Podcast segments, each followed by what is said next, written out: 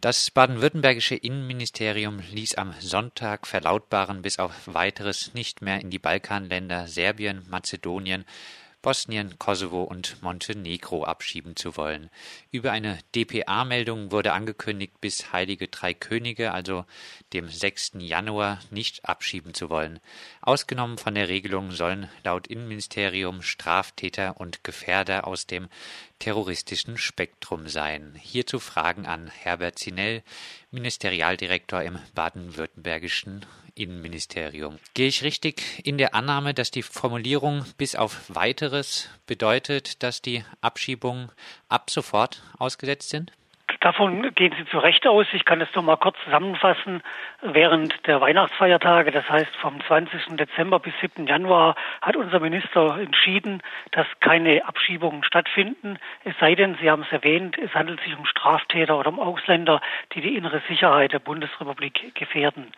Für die von Ihnen angesprochenen Rückführländer Serbien, Mazedonien, Bosnien, Herzegowina, Kosovo und Montenegro gilt darüber hinaus, dass ab sofort und bis 1. März 2014 nicht abgeschoben werden kann.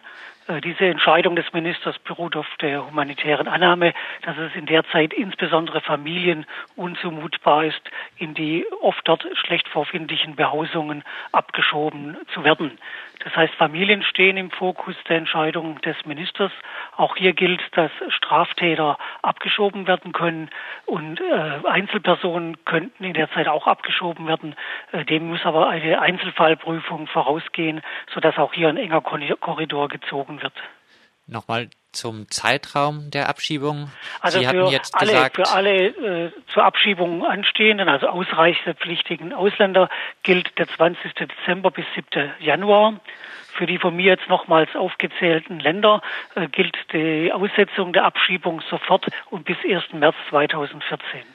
Andere Länder hatten sich jetzt auf der Innenministerkonferenz dazu entschlossen, bis zum 31. März Abschiebungen auszusetzen in diese Länder. Warum folgt Baden-Württemberg diesen SPD-geführten Bundesländern jetzt nicht komplett, sondern nur bis zum 1. März?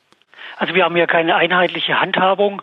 Am Rande der Innenministerkonferenz wurde das Thema erörtert, aber keine Verabredungen getroffen.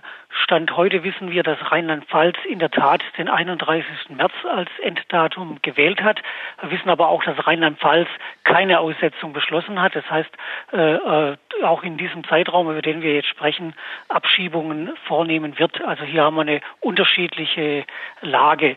Die Entscheidung unseres Ministers, das zunächst bis 1. März zu begrenzen, äh, hängt damit zusammen, dass wir ja äh, aus witterungsbedingten Gründen nicht abschieben. Das heißt, wenn wir davon ausgehen können, dass auch in den genannten Ländern während der Wintermonate eben schlechtere Bedingungen sind, äh, dann dürfen wir weiter unterstellen, dass sich das im März in diesen Ländern in der Regel anders darstellt.